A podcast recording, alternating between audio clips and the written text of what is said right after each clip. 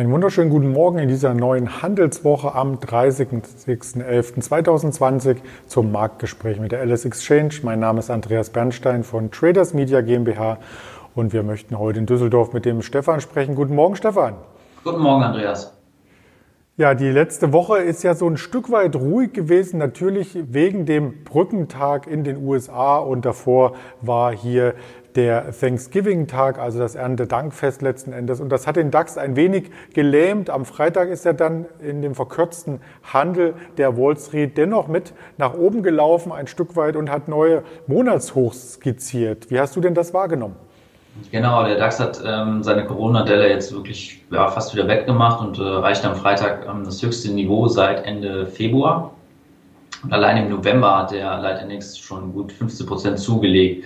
Natürlich dank ähm, der Impfstoffhoffnung von BioNTech und Moderna. Und ähm, ja, zum Rekordhoch fehlen jetzt noch so 460, 500 Punkte. Genau, Schlusskurs war 13.335, das Hoch bei 13.364 und Tief bei 13.272. Also auch ja, von der Volatilität bzw. von der Handelsspanne auch ähm, recht eng. Du hast schon äh, den November angesprochen als sehr erfolgreichen Monat. Wenn man sich das im Monatsranking anschaut, so sind wir in der Tat jetzt mit über 15 Prozent im Gewinn. Also das kann sich wirklich sehen lassen. Einen Handelstag gibt es noch, da dürfte vermutlich an dieser Statistik gar nicht mehr so viel gerüttelt werden. Also bleibt es vermutlich bei diesem stärksten Handelsmonat seit den letzten zwölf Monaten hier in dieser Übersicht. Und die Frage ist natürlich vorbörslich, kann der DAX das Niveau halten? Ähm, ja, wir sind äh, leicht darunter bei 13.277 Punkten. Ja. Also das wäre letzten Endes in etwa das Tief vom Donnerstag und Freitag, also vielleicht eine potenzielle Unterstützung. Wer keine Unterstützung gezeigt hat, das ist der Goldpreis. Der ist nämlich erheblich unter Druck geraten. Am Freitag dann auch noch einmal und notiert nun auf dem tiefsten Stand seit vier Monaten. Genau, ähm, äh, Goldpreis hat ein vier Monatstief gemacht. Ähm, ist der niedrigste Stand seit äh, Juli. Und ähm, ja, die Aussicht auf einen baldigen Impfstoff und ähm, ja, dazu der geordnete Machtwechsel in den USA sorgen halt dafür, dass ähm, der sichere Hafen momentan nicht so gefragt ist, sondern das Geld halt eher in die ähm, Wertpapiere geht. Da da sind wir natürlich gespannt, wie das äh, weitergeht und natürlich auch, wie volatil der Markt bleibt. Am Freitag hatten wir ja bereits über den Bitcoin gesprochen, der ebenfalls sehr volatil ist. Der hatte am Freitag äh, stark nachgelassen. Übers Wochenende wieder stark zugelegt, über acht Prozent aktuell seit dem Freitag, seit der Freitagsnotiz. Aber wir möchten noch einmal auf einzelne Unternehmen schauen, die natürlich am Aktienmarkt auch immer wieder im Fokus stehen. Und da steht Siltronic aus dem MDAX heute hier quasi vor dem Blick der Anleger mit einer runden Kursmarke. Was ist denn da geschehen? Genau, ähm, bei Siltronic ähm, kam gestern Abend die Meldung, ähm, dass sie sich in weit fortgeschrittenen, kurz vor dem Abschluss stehenden Gesprächen ähm, mit ähm, Global Wafers befinden. Siltronic erwartet, äh, dass Global Wafers ein freiwilliges Übernahmeangebot an die Aktionäre ähm, zu 125 Euro unterbreiten wird. Ähm, zusätzlich beabsichtigt der Vorstand von Siltronic ähm, eine Dividende von 2 Euro für 2020 auszuschütten. Ähm, der Angebotspreis von 125 entspricht äh, meiner Prämie von 48 Prozent äh, gegenüber dem volumengewichteten Xetra-Durchschnittskurs der letzten 90 Tage. Und ähm, was noch interessant zu dem Thema ähm, Wacker äh, Chemie hält ja ähm, ca. 30 ähm, ich meine sogar 30 Prozent müssten das sein, 30,8 Prozent. Ähm, und ja, werden die wahrscheinlich dann auch im Rahmen des Übernahmeangebotes andienen. Äh, zumindest geht Celtronic davon aus.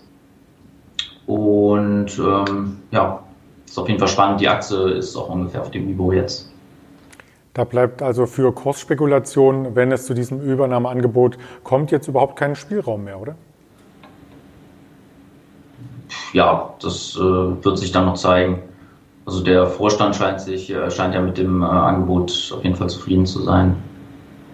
Das ist auf alle Fälle im Chartbild hier ähm, ein Ausbruch nach oben, auch wenn der Deckel quasi durch den Preis womöglich schon eingezogen ist. Wir behalten das Ganze hier weiter im Auge und werden Sie darüber unterrichten. Auch äh, die Impfstoffgeschichten gehen weiter voran. Du hast es angedeutet, dass das die Börse natürlich weiter beschäftigt und da gibt es äh, Zahlen von CureVac heute zu vermelden und CureVac ist ja einer der Aspiranten, die jetzt auch schon im Dezember etwas ausliefern könnten, richtig? Genau, äh, CureVac, da warten wir halt jetzt noch die Daten, ähm, wie wirksam der Impfstoff ist. Das äh, wird jetzt wahrscheinlich ja dann auch bald veröffentlicht, denke ich mal. Und ähm, genau, das wär, ist halt eine der, der großen Impfstoffhoffnungen ähm, und äh, kommt natürlich auch aus Deutschland wie äh, BioNTech. Ja, es wird interessant. Heute kommen sie halt erstmal mit Zahlen an. Da hat sich die EU im Vorfeld hier auch schon von beiden Kandidaten entsprechende Dosen gesichert und der Preis für so eine Dose soll wohl im Einkauf zwischen 10 und 15 Euro liegen, wenn man hier verschiedensten Presseberichten Glauben schenken darf. Also insgesamt wurden seitens der EU rund 9 Milliarden dafür an Kapital zur Verfügung gestellt, um von den beiden Aspiranten hier die Impfstoffe einzukaufen. Und dann kann es vielleicht schon im Dezember mit dem Impfen losgehen und auch das werden wir hier weiter entsprechend begleiten begleiten und auf die Aktien und die Zahlen, die heute kommen, natürlich hier entsprechend schauen. Was gibt es denn in dieser Woche noch für Daten zu melden? Genau, neben CureVac kommt äh, noch äh, Zoom-Video, ähm, der Videodienst, der in der Pandemie ziemlich bekannt geworden ist mit Zahlen. Und dann äh, kommt noch Salesforce, der SAP-Konkurrent, ähm, veröffentlicht seine Zahlen am Dienstag.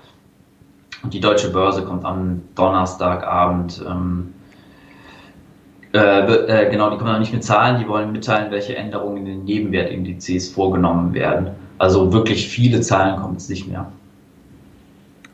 Und natürlich auch der Handel an der Wall Street wird wieder eine ganze Woche stattfinden. Und da darf man gespannt sein, wie sich natürlich der Black Friday hier auswirkt auf die Einzelhändler und Konsumtitel. Hast du denn am Black Friday etwas bestellt? Äh, nicht wirklich. Ich auch nicht, aber ähm, sicherlich viele Amerikaner. Und da sind wir gespannt drauf, wie da die Ergebnisse letzten Endes ausfallen. Ganz lieben Dank erst einmal für diesen Einblick und den Start in die Handelswoche an dich, Stefan, nach Düsseldorf. Ja, vielen Dank, Andreas. Bis bald. Und gerne hören wir das Ganze auch noch einmal im Nachgang bei Spotify, Deezer und Apple Podcast. Also schalten Sie gerne auch diese Kanäle noch zu, falls Sie frühmorgens dies hier auf der Videospur verpasst haben sollten. Insofern bleiben Sie gesund und starten Sie gut in diese Handelswoche. Ihr Andreas Bernstein von Traders Media GmbH zusammen mit der Alice Exchange.